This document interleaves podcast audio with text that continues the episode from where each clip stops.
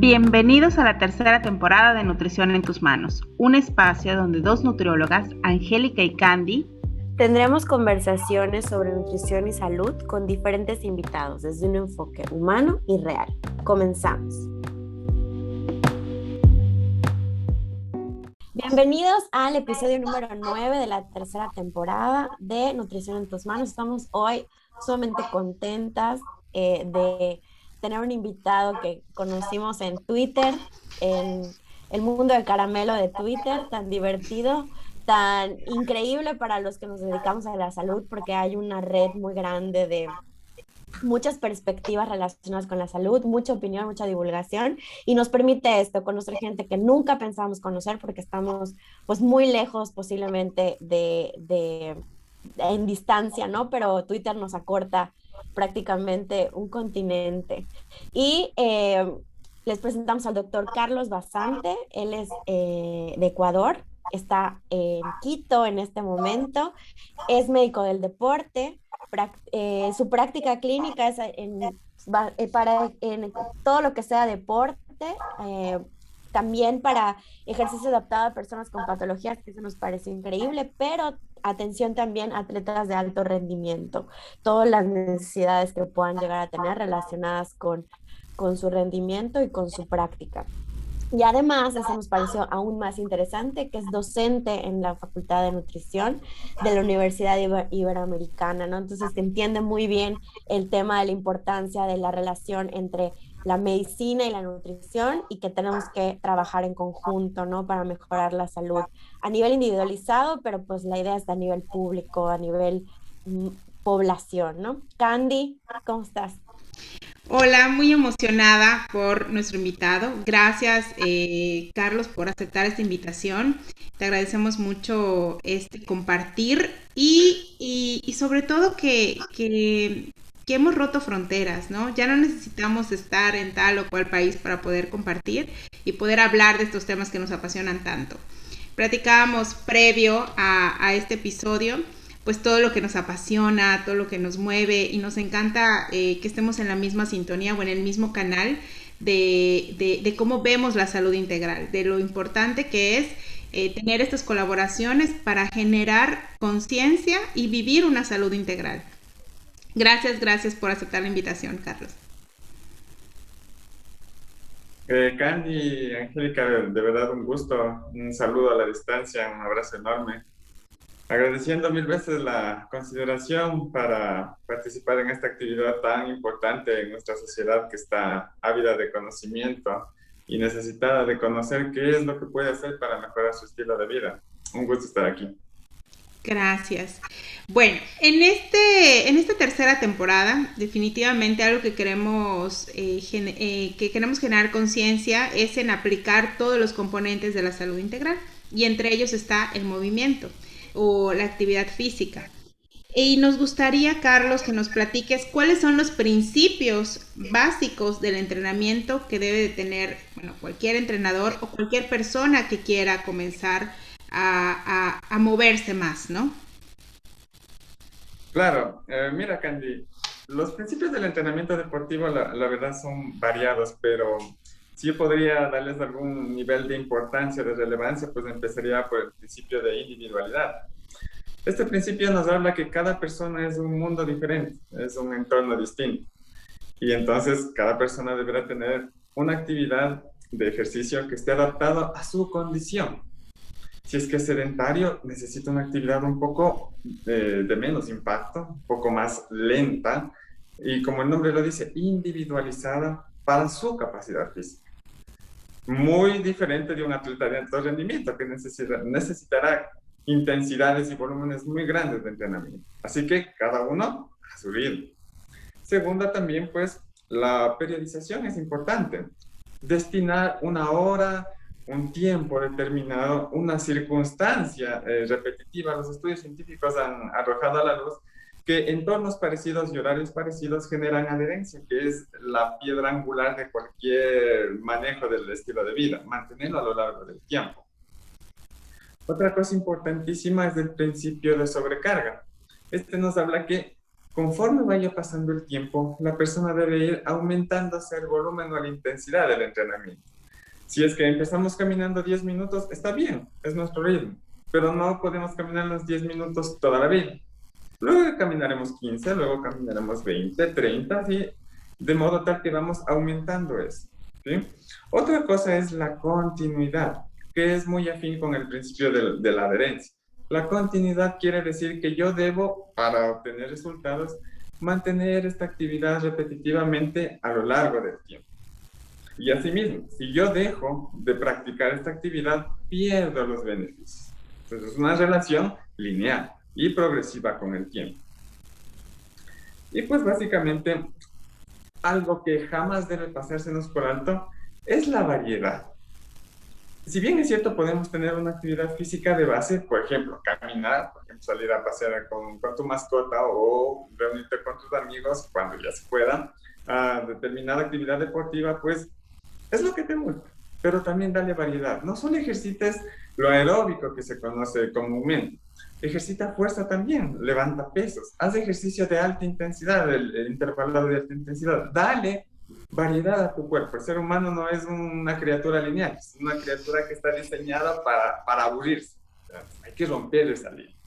Esos básicamente son los principios de la actividad eh, del entrenamiento deportivo que yo suelo aplicar con mis pacientes en la práctica diaria y pues generan algo mucho más amigable para las personas de modo tal que pueden mantenerse saludables y felices y reitero, felices porque eso es el objetivo primordial de la actividad física, darte confort y darte felicidad para que puedas mantenerte saludable. Qué increíble, qué increíble, sobre todo este tema de la individualidad, porque tal pareciera que, que nos venden planes de ejercicios que todos podemos hacer y la realidad es que o sea, no es lo mismo las condiciones de mi mamá que mis condiciones o las condiciones de una persona que está súper habituada a hacer ejercicio. Entonces, es, es un principio muy importante del que muy pocos entrenadores también hablan, ¿no? Eh, estos entrenadores que venden sus planes para todo el mundo, o sea, es, es, un principio que pasan de largo y es de los, para mí, que lo estoy escuchando, este, como que de los, de los que, en los que más tenemos que prestar atención, ¿no? Pues sí.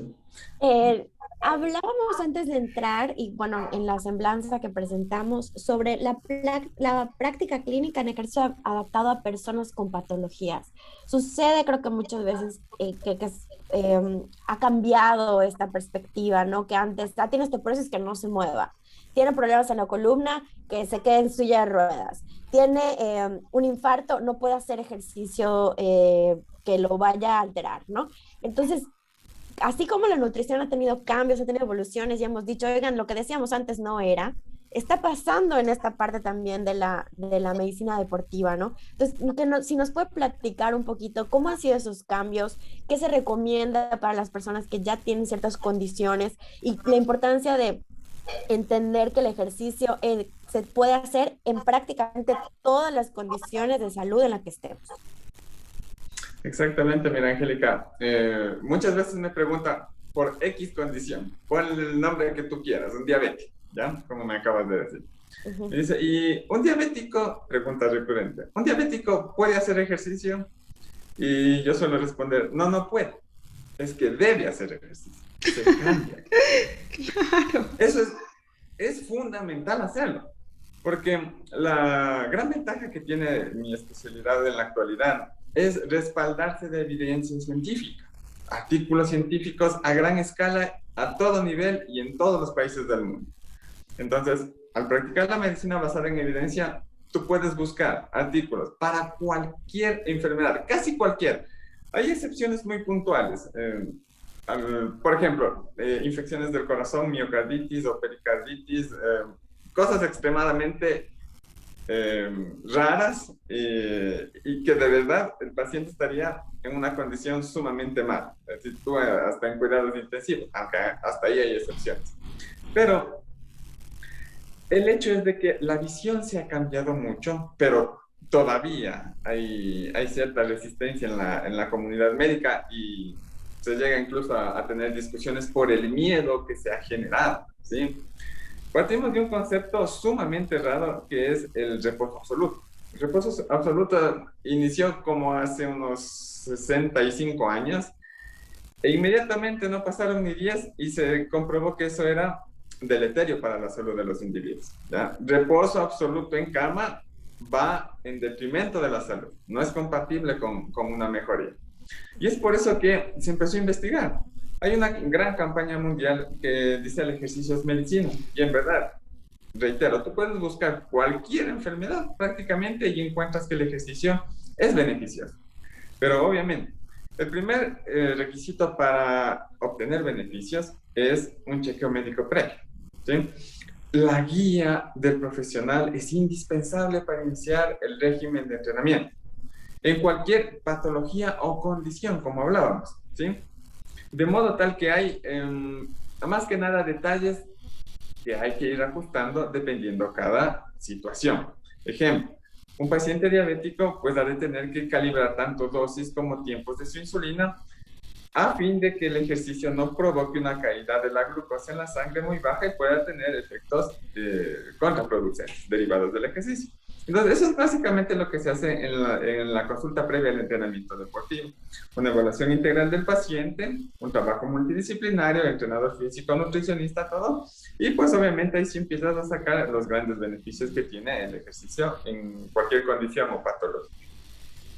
Mm, Qué increíble. En Twitter estuve, yo la verdad desconocí este tema hasta hace, que será seis meses, que hay rehabilitadores para, em, este, para la UCI, ¿no? Para la unidad de cuidados intensivos. O sea, que los pacientes críticos necesitan movimiento durante la situación crítica, no solamente después, ¿no? Y muchas veces creemos que la rehabilitación viene después de haber tenido un evento, llamémosle evento general, o sea, de salud, que sea crítica, y que hasta después de que se salga viene la indicación médica de con qué empezar la rehabilitación. Pero es increíble que los pacientes de COVID, por ejemplo, que entran a unidad de cuidados intensivos, están teniendo atención por rehabilitadores de cuidados intensivos, ¿no? La importancia de mover el cuerpo, o sea, creo que no hay mayor mensaje que habiendo una pandemia, o sea, que en la pandemia eh, con el riesgo que hay para quienes también entran, es mucho más, es mucho más riesgoso el dejar de generar este movimiento en el cuerpo. Exactamente, va, va en, consonancia con lo que acabamos de hablar. Mira, incluso se puede ampliar un poquito más la mirada.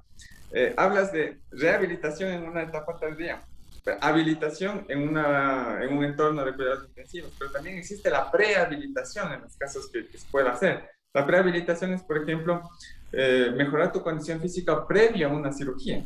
Oh. Disminuyes muchísimo las tasas de morbilidad y mortalidad postquirúrgicas. Te cuidas antes de, durante y posterior, siendo que se cumple el principio que el movimiento es salud. Y pasa muchas veces lo único que se indica es tienes que bajar de peso antes de la cirugía, ¿no? Oh, no, te juro, que es algo que me, me desconcierta. El ejemplo, Ay, no. Es, es como, es, es, exactamente igual decirle a un paciente, tiene apendicitis, tiene que sacarse el apéndice. Y le es lo mismo. Por más sencillo que te parezca el concepto bajar de peso, una cosa es decirlo y otra cosa es hacerlo porque perdón pero exacto bajar de peso aparte no hice nada me corto una mano y ya bajé 500 gramos menos o sea hay que ser exactamente mucho más eh, integrales mucho más específicos de lo que queremos esperar para mejorar la salud de ese paciente pre durante y post no hay que encontrar un médico eh, este, que, que entiende esta parte de la ambigüedad de decir bajar de peso como respuesta a todos los problemas de salud. Exactamente. Y mira tú que incluso el, el concepto este, eh, hasta cierto punto y desde una perspectiva un poco más, si se puede decir, holística, hay muchas, muchas patologías que mejoran incluso sin bajar de peso. Mi trabajo de, investigación se centró en el hígado graso, por ejemplo. El hígado graso mejora incluso sin bajar de peso, cambiando tu estilo de vida. De modo tal que centrarnos e idealizarnos en, el bajar de peso a veces resulta contraproducente. Eh, es una obsesión insana. Se expresa tanto el paciente como nosotros. ¿Por qué no va? ¿Por qué no Entonces, hay que trabajar en diferentes métodos, no solo en esto. Qué increíble, qué increíble, porque además también eh, este mensaje tiene que llegar a muchos profesionales de la salud que, que, se basan, que son pesocentristas, que creen que el peso es la solución de todo y no se concentran en lo que realmente es salud. Mejorar el movimiento, mejorar la actividad, este, comer mejor, eh, desinflamar a nivel celular, o sea, esas cosas que sí son importantes para preservar la salud de un paciente, independientemente, como acaba de mencionar, que baje o no de peso, ¿no? me llega al corazón estas palabras y me da mucho orgullo encontrar más profesionales eh, que estamos haciendo conciencia porque yo creo que fue una, fui un soy una profesionista que despertó la conciencia a partir de todo esto, ¿no? Yo sí me consideraba una nutrióloga este, em, tradicional, en la que consideraba como, como sí el, la salud, pero, pero el peso, ¿no? O sea, porque así nos educaron en la universidad, ¿no? Entonces, este, hoy despertar la conciencia, es decir, en la vida real, en la, la práctica clínica, esto no es así. O sea, yo tengo que desaprender para aprender de mi paciente, de la persona, del ser humano que está sentado enfrente de mí, buscando ayuda, no queriéndose sentir juzgado, señalada por un tema de peso, ¿no? Y, mira, mira lo, que acabas de mencionar es fundamental que la gente que ha creado conciencia multiplique ese gran privilegio que ha pasado en su vida. Porque muchos estudios, incluso hay una, mira, el, esto es tan común juzgar a una persona que hay un consenso internacional de no maltrato al paciente con sobrepeso y obesidad. Y una de esas cosas va por la línea que dice no le diga obeso. Desde esa, desde el trato del paciente empieza una consulta diferente. No se dice obeso, se dice paciente que sufre obesidad o sobrepeso. Y obviamente la, la lista es muy larga, pero básicamente es cambiar el enfoque. Qué increíble. Y doctor, ¿qué, ¿cuál es la actividad, el reto que nos deja para, eh, para estos días que siguen de esta temporada de acompañamiento de nutrición en tus manos? ¿Qué nos quiere compartir? Mira, tú verás, em, voy a hacer eco del llamado de auxilio que tiene la Organización Mundial de la Salud, de que es, por favor, muévanse. En eso se resume, este año salió la, salieron las últimas directrices de actividad física y ejercicio de, de esta institución, que es la rectora mundial en, en, este aspecto. Entonces, el primer llamado es muevas. Mal haría yo en, en, decirle a la gente, ¿sabe qué? En, en, dos o tres días cumpla con lo que manda las directrices de la Organización Mundial de la Salud. Vamos a empezar con un reto pequeñito, ¿sí? que ha dado buenos resultados y tiene buenas perspectivas. ¿sí? Se basa, como les comentaba en la charla previa, en que una persona empieza a formar un hábito en entornos parecidos, a horarios parecidos y con cosas sencillas de realizar. Hay un estudio muy interesante que encontró beneficios con algo, una píldorita, una mini píldora, que es antes de cepillarte los dientes en la noche o el horario que se te haga más fácil a ti, un minuto de ejercicio. Uno. Así de sencillo. ¿Qué, involucra este minuto? 30 segundos de sentadillas. Luego, 30 segundos de flexiones de pecho, adaptados a tu realidad. Puedes usar las rodillas para apoyarte, porque si es que pudieses hacerlas de la técnica tradicional, en buena hora. Pero si no, con las rodillas flexionadas es mucho más sencillo. Puedes adicionar incluso 15 segundos de descanso. Es decir, el reto quedaría 30 segundos de sentadillas, 15 segundos de descanso, 30 segundos de flexiones de pecho. Hazlo todos los días. Puede ser al levantarte, antes de acostarte, un minuto que tengas libre, porque eso sí no puedes mentir que todo el mundo tiene un minuto libre dentro de las 24 horas, y prueba. Eh, este estudio científico al que hago referencia encontró muy buenos resultados de adherencia, que es lo que más enérgicamente buscamos. Es algo sencillo y trae beneficios para la salud. progresivamente pues irás aumentando eh, conforme a los principios del entrenamiento deportivo, pues, y vas a ir encontrando beneficios en tu salud. Así que la, mini, mini píldora de ejercicio que les acabo de dar, póngala en práctica. Van a ver que es mucho más fácil de, de hacer que cualquier otra directriz. Y pues bueno, si es que ya tienes un nivel de condición física mucho mejor, pues cumple las actividades de la Organización Mundial de la Salud. ¿sí? En adultos, 150 minutos de actividad moderada a la semana o 75 de actividad vigorosa, más dos días de, de ejercicios de fuerza. ¿sí? Con eso vas a mantener tu salud. Si quieres hacerlo más, en buena hora, pero ahí está el reto. Increíble. Perfectísimo, doctor. Pues nos despedimos de este episodio. Le agradecemos muchísimo nuevamente su participación. Eh, creo que nos conmovió, creo que va a motivar a muchas personas a moverse más. Y este, y pues nada, gracias, gracias, gracias. Muchas gracias, doctor. Estamos en contacto, invitadísimo, si así usted lo desea, para la siguiente temporada. Y bueno, pues eh, no sé si quiere decir algo para despedirnos. Claro, sí, siempre reiterar mi agradecimiento. Eh, muy feliz de compartir con ustedes, siempre dispuesto a divulgar, rompiendo fronteras y esperando cambiar vidas, que ese es uno de los objetivos de, de todo este tipo de actividades. Muchísimas gracias también por, por su atención y por su mención.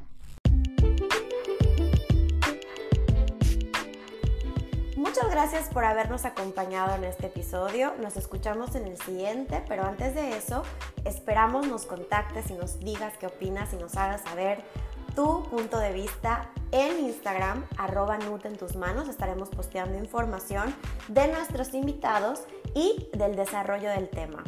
O también nos puedes contactar a través de nuestra página web www.cianemx.com en la pestaña Podcast Nutrición en tus manos. Hasta pronto.